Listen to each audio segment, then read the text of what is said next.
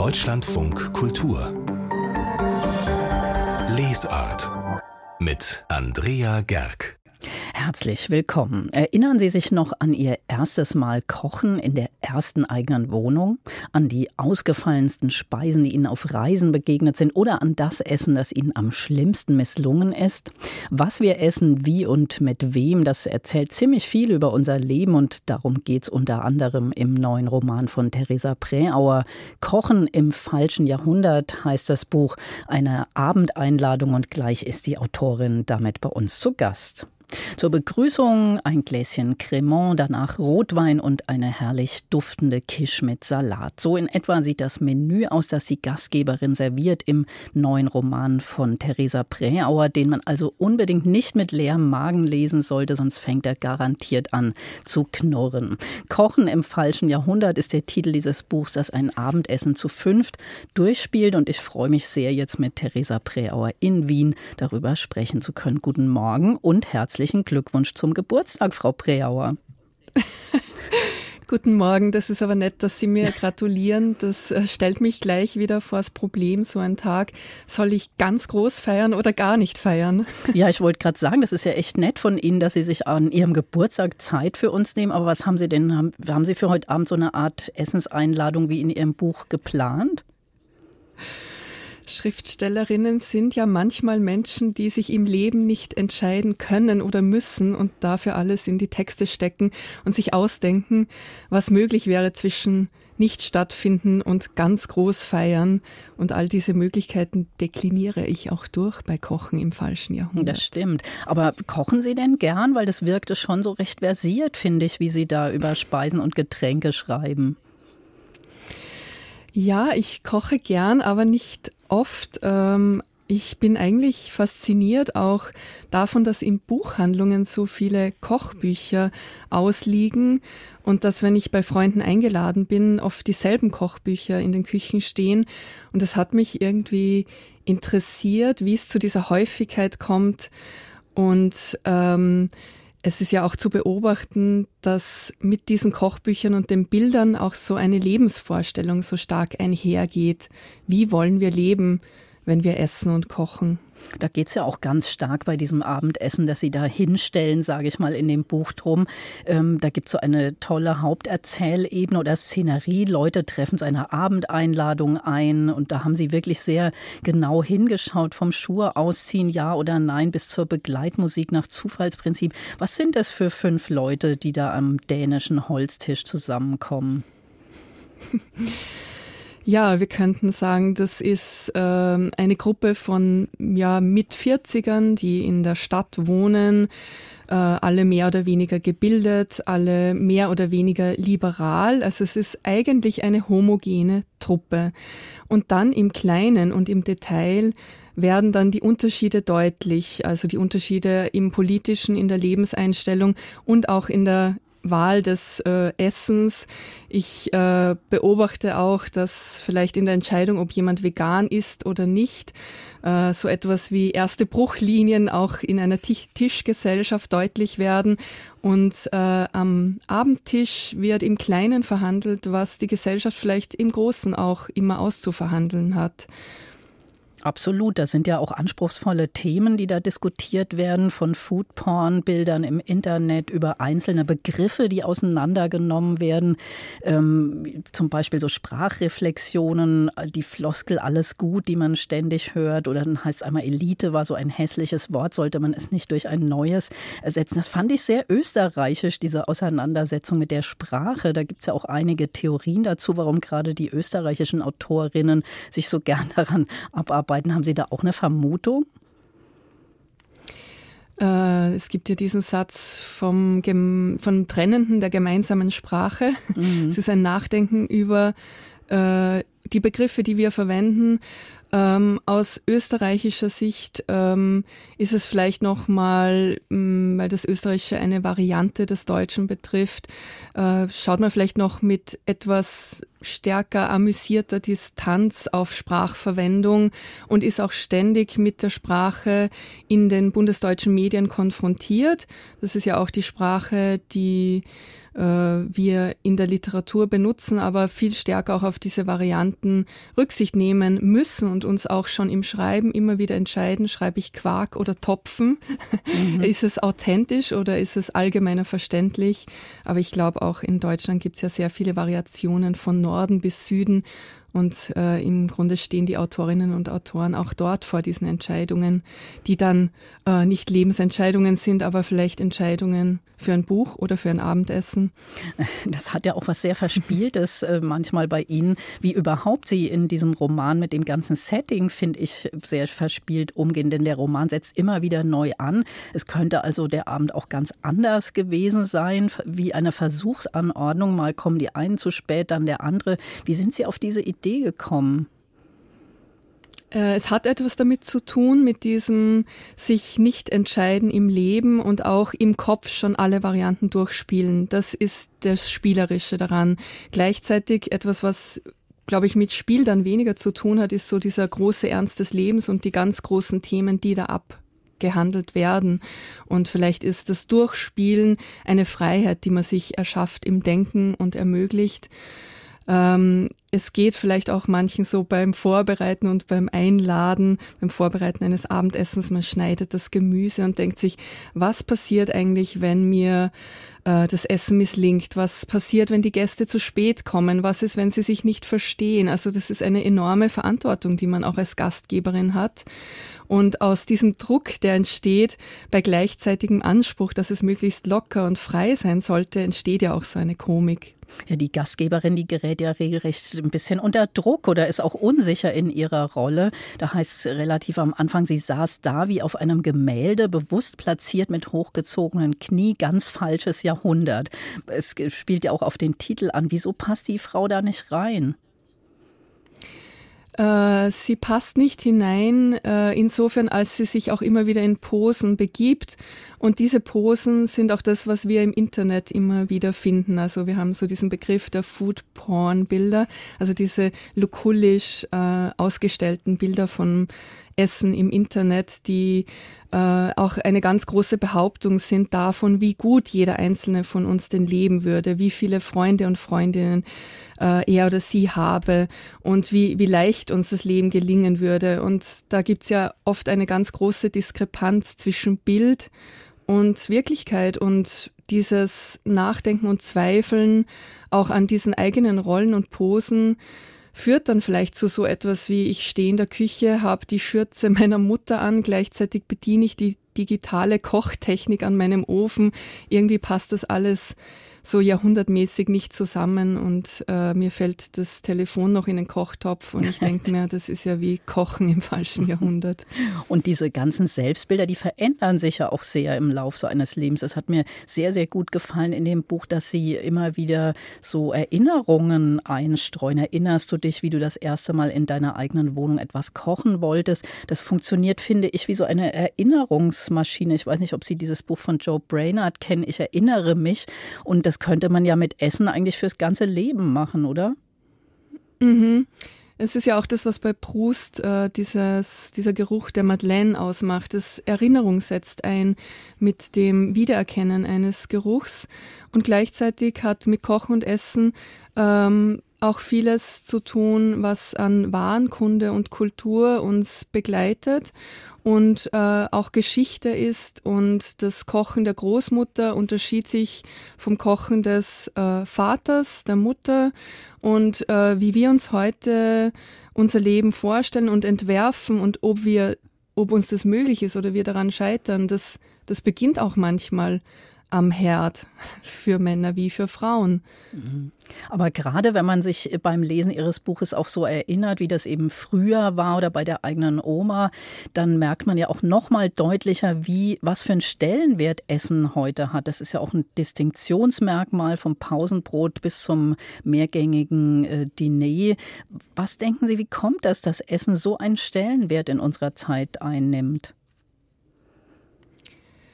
Hm, darüber habe ich mir oft Gedanken gemacht und das ist auch etwas, was mich einerseits amüsiert, manchmal auch befremdet oder hm, was mich auch ärgert. Also ähm, es ist so, als wäre die Entscheidung eines Produkts im Supermarkt, das ich dann in den Kühlschrank stelle bei mir zu Hause und dann Gästen serviere, als würde das sehr viel darüber sagen und entscheiden, wer ich bin. Und das ist eine sehr hohe Erwartungshaltung.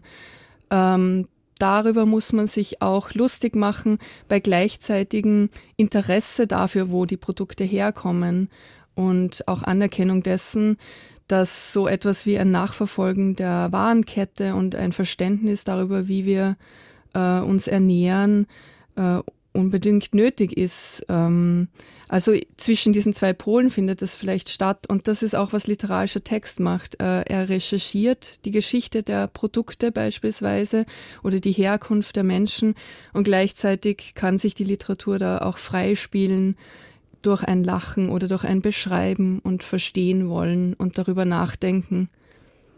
Sie haben ja jetzt in diesem Buch, da gibt es auch immer so Kapitelüberschriften, wo Zutaten genannt wird, werden Campari, Butter oder Mehl zur Kisch. Ich habe gedacht, weil Sie auch den Umschlag wieder so schön gestaltet haben, Sie sind ja auch bildende Künstlerin, Sie könnten eigentlich auch super ein Kochbuch veröffentlichen. Wäre das was? Kochen mit Theresa Präauer?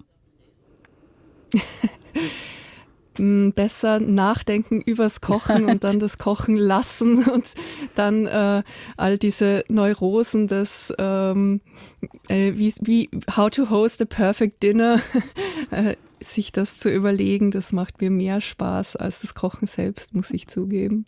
Also was mir sehr Spaß gemacht hat, ist, dass der Text auch so szenisch ist. Also man hat sofort so einen Film eigentlich im Kopf oder auch ein Theaterstück. Da haben Sie ja auch schon Erfahrung mit dem Schreiben von Theaterstücken. Hatten Sie das auch so im Kopf als Szenerie?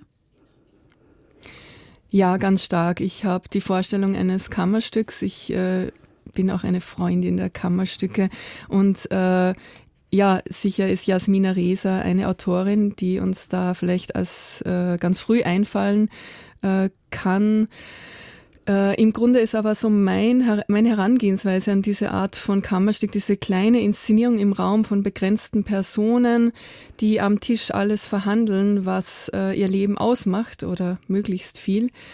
Ähm, ist gleichzeitig in, in meiner Schreibe auch so etwas wie eine ganz äh, diskrete, äh, zarte Parodie des Genres. Ähm, ich finde ja so ein Begriff wie das Ehepaar allein ähm, drückt ja schon so etwas aus wie so einen gewissen literarischen Stil und das mache ich mir zu eigen und mache mich aber auch so ein wenig darüber lustig über dieses Setting. Also versuche es auch aufzubrechen. Und das ist Ihnen sehr gut gelungen, Theresa Preauer. Vielen Dank für dieses Gespräch und das schöne Buch und haben Sie noch einen sehr schönen Geburtstag heute. Danke, das ist wirklich sehr nett von Ihnen. Und der neue Roman von Theresa Preauer heißt Kochen im falschen Jahrhundert und ist beim Waldstein Verlag erschienen. David Hewson hat packende Thriller geschrieben, die die Vorlage abgegeben haben für die Thriller-Serie The Killing. Für seinen neuen Roman hat sich der Brite der Vergangenheit zugewandt. Garten der Engel heißt das Buch. Es spielt in Venedig gegen Ende des Zweiten Weltkriegs. Es geht also um die düsteren Seiten der Lagunenstadt. Heute kommt die deutsche Fassung des Romans in unsere Buchläden und Jörg Seiselberg hat schon vorher mit dem Autor gesprochen. Die Idee kam David Hewson bei einem seiner Venedig-Besuche, als der Schriftsteller mit einem der Vaporetti, den venezianischen Wasserbussen, zum Biennale-Gelände fuhr. Ich bin hier an der Giardini-Haltestelle vom Schiff gegangen. Da liegt diese Statue im Wasser. Sie ist häufig von Seetang bedeckt und mir fiel auf, dass der Name dieser Promenade Ufer der Partisanen ist. Für den erfolgreichen Autor, dessen Krimis Vorlage unter anderem für die Fernsehserie The Killing sind, war es der Anstoß für seinen Roman über Venedig. Genauer für ein Buch über einen Teil der jüngeren Vergangenheit der Lagunenstadt, an den außer dem Denkmal im Wasser und zwei Straßennamen wenig erinnert. Jusen erzählte in Garten der Engel die Geschichte des im Sterben liegenden Seidenwebers Paolo Uccello. Dieser hat in seiner Jugend dramatische Wochen im Venedig am Ende des Zweiten Weltkriegs erlebt, mit deutschen Besatzern, die mit Unterstützung einheimischer Faschisten die Judendeportation organisieren und italienischen Partisanen, die Widerstand leisten. Seine Erinnerungen übergibt der alte Seidenweber im Roman nach und nach seinem Enkel. Der Enkel ist ein wichtiger Bestandteil des Buches. Nico beginnt zu verstehen, dass Geschichte wichtig ist, dass wir von der Vergangenheit geformt sind. Garten der Engel ist ein Familienroman, der zum Thriller wird. Mit einer Geschichte, die er verhalten anfängt, dann aber Fahrt aufnimmt und einen nicht mehr loslässt. Die Geschichte der Partisanin Mika, des Kollaborateurs Luca Alberti und des jüdischen Arztes Dr. Diamante. Letztere Figur inspiriert durch den realen Leidensweg des venezianischen Arztes Giuseppe Jona. Bei einem gemeinsamen Spaziergang durch Venedig zu den Schauplätzen seines Romans bleibt Jusen auch am Krankenhaus San Giovanni Paolo stehen. Jona hat als Chirurg dieses Krankenhaus geleitet. Weil er Jude war, ist er dort rausgeworfen und zum Verantwortlichen der jüdischen Gemeinde gemacht worden. Dann hat man ihm gesagt, du musst eine Liste erstellen mit jedem Juden in Venedig. Eine Liste, die den Nazis als Grundlage für die Deportationen in Vernichtungslager dienen sollte. Im Roman nimmt Dr. Diamante, wie sein historisches Vorbild Jona, diese Aufgabe zum Schein an, während zeitgleich Partisanen einen Anschlag planen. Das alles in der speziellen Atmosphäre Venedigs jener Tage, eine Mischung aus Naziterror und Widerstand, Unterdrückung, aber auch ausschweifendem Leben. Houston sagt, ich habe Venedig gewählt als Schauplatz, weil diese Geschichte so nirgendwo anders hätte passieren können. Die Alliierten haben gesagt, sie würden Venedig nicht bombardieren, weil es zu wertvoll sei und nicht von strategischer Bedeutung. Mit seinen Casinos und Bordellen war Venedig in dieser Zeit für die Nazis und die Faschisten eine Art Ferienressort, um den Schrecken des Krieges zu entkommen. Sie konnten ihm aber nicht entkommen, weil hier auch Partisanen aktiv waren. Die Geschichte Houstons hat zum Schluss eine atemberaubende Wende und immer neue Facetten, wenn alles schon auserzählt scheint. Eine Geschichte über Verbrechen und Angst, aber auch Hoffnung und Liebe, über Brutalität und Egoismus, genauso wie bei Anstand und Moral. Eine Erzählung gegen das Vergessen in einem Roman, der packt und aufwühlt.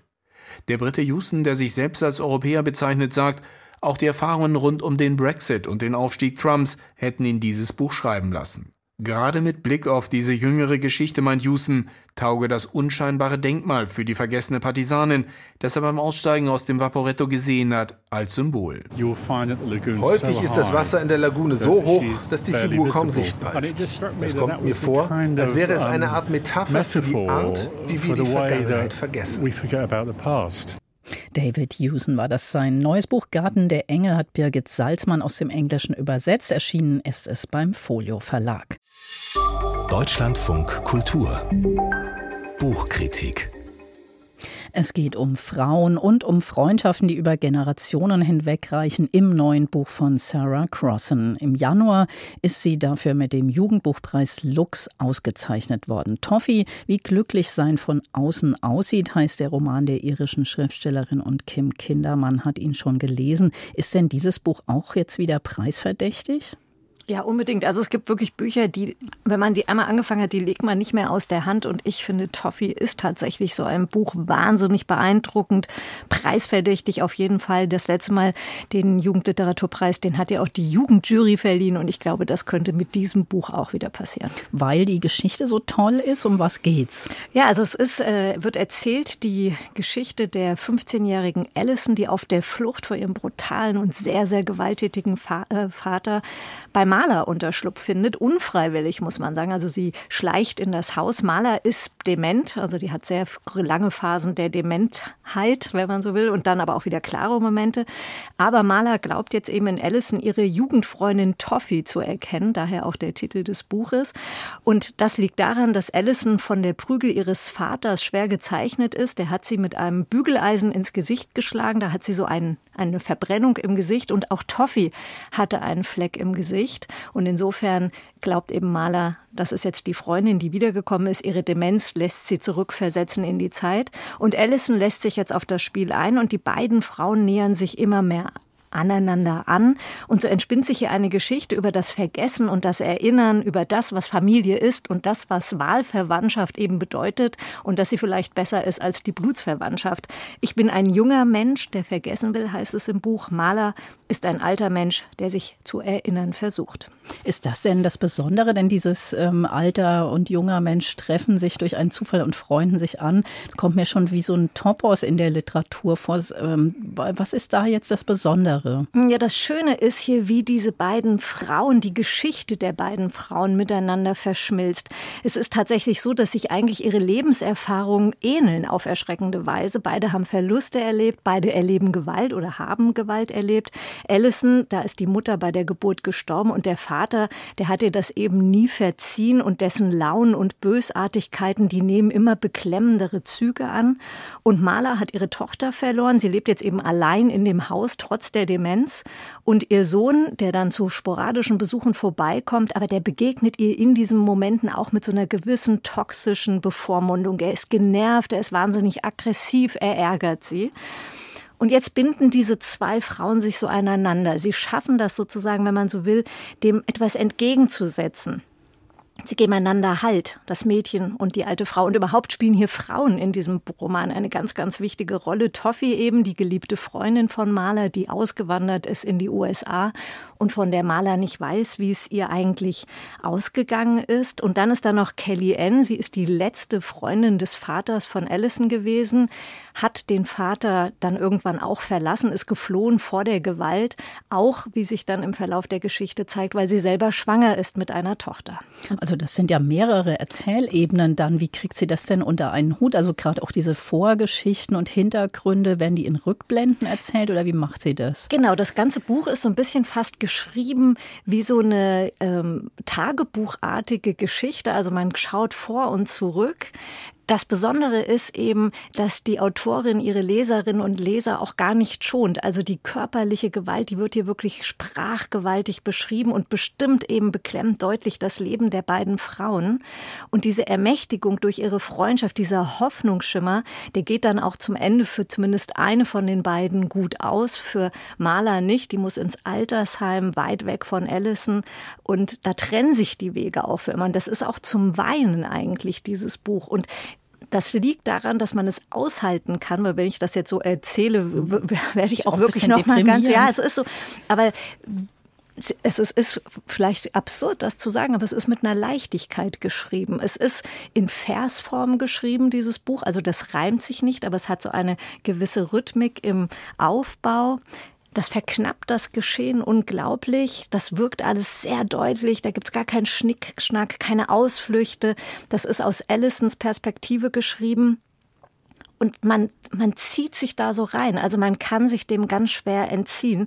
Und ich finde zum Beispiel, wenn Allison von ihrer Verbrennung im Gesicht erzählt, von diesem Mal, das ihr der Vater dazugefügt hat und von dem sie dann eben schreibt, auf einmal wurde mein Gesicht von normal zu hässlich. Also sie hat auch sowas, sie ist auch sehr schonungslos mit sich selbst.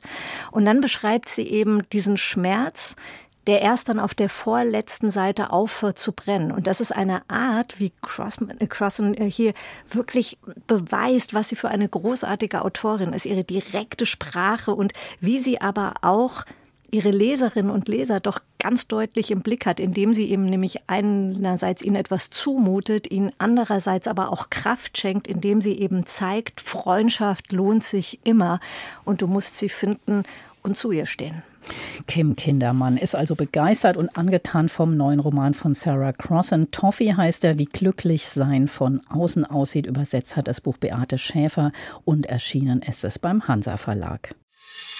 Deutschlandfunk Kultur Literaturtipps der große französische Philosoph Michel de Montaigne lebte Ende des 16. Jahrhunderts auf einem Schloss in der Nähe von Bordeaux und schrieb dort seine berühmten Essays. Dieses Buch, Leser, gibt redlich Rechenschaft. Sei gleich am Anfang gewarnt, dass ich mir damit kein anderes Ziel als ein rein häusliches und privates gesetzt habe. Montaignes Katze heißt der Roman von Niels Minkmar über den Philosophen, Diplomaten und Menschenkenner. Morgen liest er in Lüneburg. Ein Bote reitet zu Montaigne. Er wird mit seiner Frau Françoise nach Paris gerufen. Dort kann man sich auf keinen König einigen. Nils Minkmar. Die Katze kommt immer wieder in den Essay vor. Ich glaube, das ist das Symbol auch für ihn gewesen, so des Zuhauses und des Friedens in der Familie und das auch als Symbol irgendwie für den Staat. Wir hatten ja Bürgerkriege, es gab entsetzliche Grausamkeiten und ich glaube, das Ideal war, dass man sich da so wohlfühlt, eben wie eine Katze in einer gut beheizten Stube. Montaignes Katze, die Lesung mit Nils Minkmar, morgen um 19.30 Uhr im Literaturbüro in Lüneburg. Das Leben ist ja so kurz. Selbst wenn Sie ein Bücherfresser sind und nur fünf Tage brauchen, um ein Buch zweimal zu lesen, schaffen Sie im Jahre nur 70. Umgeben von Büchern lebte Arno Schmidt, Verfasser des Mammutwerkes Zettels Traum, bis zu seinem Tod 1979 im niedersächsischen Bargfeld. Und für die 45 Jahre von 15 bis 60, die man aufnahmefähig ist, ergibt das 3150 Bände. Die wollen sorgfältigst ausgewählt sein. Sein Wohnhaus ist heute Museum, ein auratischer Ort, in dem der abwesende Schriftsteller beinahe gegenwärtig zu sein scheint. Bernd Rauschenbach von der benachbarten Arno Schmidt Stiftung betreut das Haus. Hier im Flur hängt seine von vielen Fotos sehr bekannte Lederjacke. Grünes, glattes Leder. Da ist er immer zu Spaziergängen drin aufgebrochen. Das Arno Schmidt Haus in Bargfeld zu besichtigen nach Voranmeldung.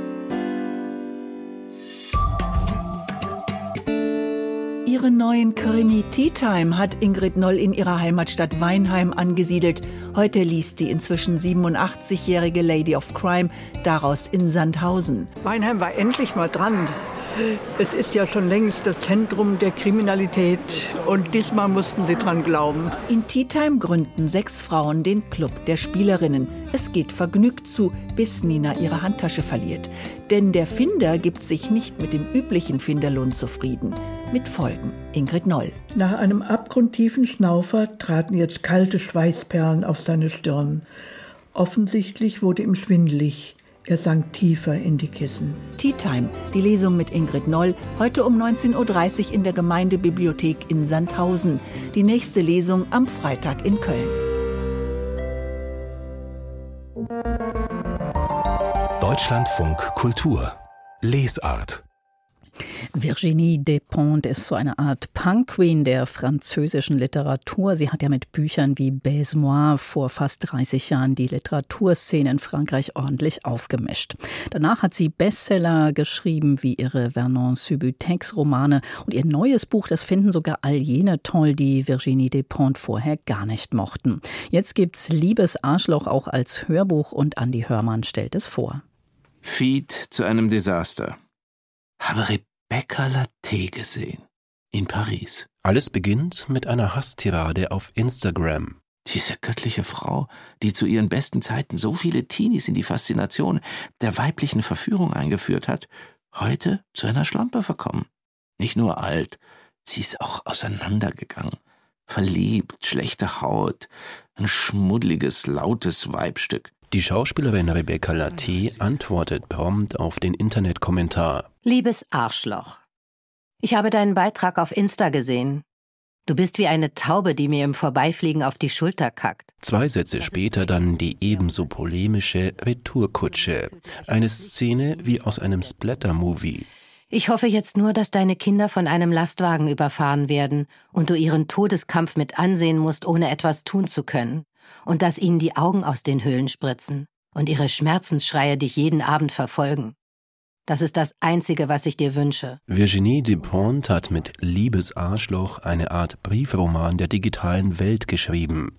Das ganze Buch ist eine Kommunikation über Internet Messenger. Auf die getippte Nachricht folgt die kontaktlose Antwort. Es ist die Zeit des Social Distancing und der zermürbenden Corona-Lockdowns. Die Sprache von Despont ungeschönt direkt und derb. Wir sind alle im Begriff, verrückt zu werden. Das ist ein kollektives Phänomen. Wir bringen es fertig, uns mit Leuten zu verkrachen, die wir seit zehn Jahren kennen, weil uns ihre Meinung zum Impfen nicht gefällt. Ich hätte größte Lust, sie mir zu schnappen und sie zur Zwangsimpfung zu schleppen, ihnen zu sagen, sie sollen die Klappe halten und sich ihre scheiß DNA ins Maul stopfen. Was glaubt ihr denn, was das ist, eure verfickte genetische Struktur? Ein Picasso? Neben der 50-jährigen Schauspielerin Rebecca und dem 43-jährigen Schriftsteller Oscar gibt es in diesem Mailwechselroman noch Zoe, eine ehemalige Assistentin in Oscars Verlag. Die Maskulinisten haben den Feministen in den sozialen Netzwerken den Krieg erklärt. Sie wissen, dass ihre Strategie funktioniert. Und sie können auf die Komplizenschaft der Netzwerke zählen, weil die in den Händen von Maskulinisten sind. In der Isolation der Pandemie freunden sich Rebecca und Oscar schließlich an und aus dem anfänglichen Shitstorm werden Debatten zu MeToo, Feminismus, Machtmissbrauch, Social Media und allerhand Widrigkeiten ihres Lebens. Beide sind sie geplagt von Drogensucht und der Flucht in den Rausch. Noch bevor ich mich unsicher fühle, überlege ich, womit ich mich zudröhnen könnte, um meinen Tag interessanter zu machen. Das ist mein Mittel gegen Langeweile – gegen Hemmungen, gegen Scham, gegen Traurigkeit. Es ist meine Art, glückliche Ereignisse zu feiern, mich zu entspannen, Inspiration zu suchen, die Sehnsucht zu vertreiben. Es ist der Tabasco des Alltags. Das Zeug, das allem faden Geschmack verleiht. Meine Antwort auf alles. Seit jeher. Als Hörbuch funktioniert das Konzept des Romans nicht so recht. Irgendwann verliert man die Vorstellung, dass nur über Tastatur und Bildschirm kommuniziert wird. Das Netz ist vor allem Gift und Galle. Diese neunstündige Hörbuchinszenierung ist also reduziert auf die Stimmen. Aber Anke Reizenstein, Lisa Hirdener und Johann von Bülow verkörpern ihre Figuren überzeugend abgeklärt und vom Leben gezeichnet und geben dieser toxischen Kommunikation der digitalen Welt einen ganz besonderen Ton. Heute komme ich mir weniger wie ein Arschloch vor als gestern. Andi Hörmann über die Hörbuchfassung von Virginie Despons neuen Roman Liebes Arschloch. Den haben Ina Kronenberger und Tatjana Michaelis übersetzt und erschienen ist das Buch beim Audioverlag für 24 Euro.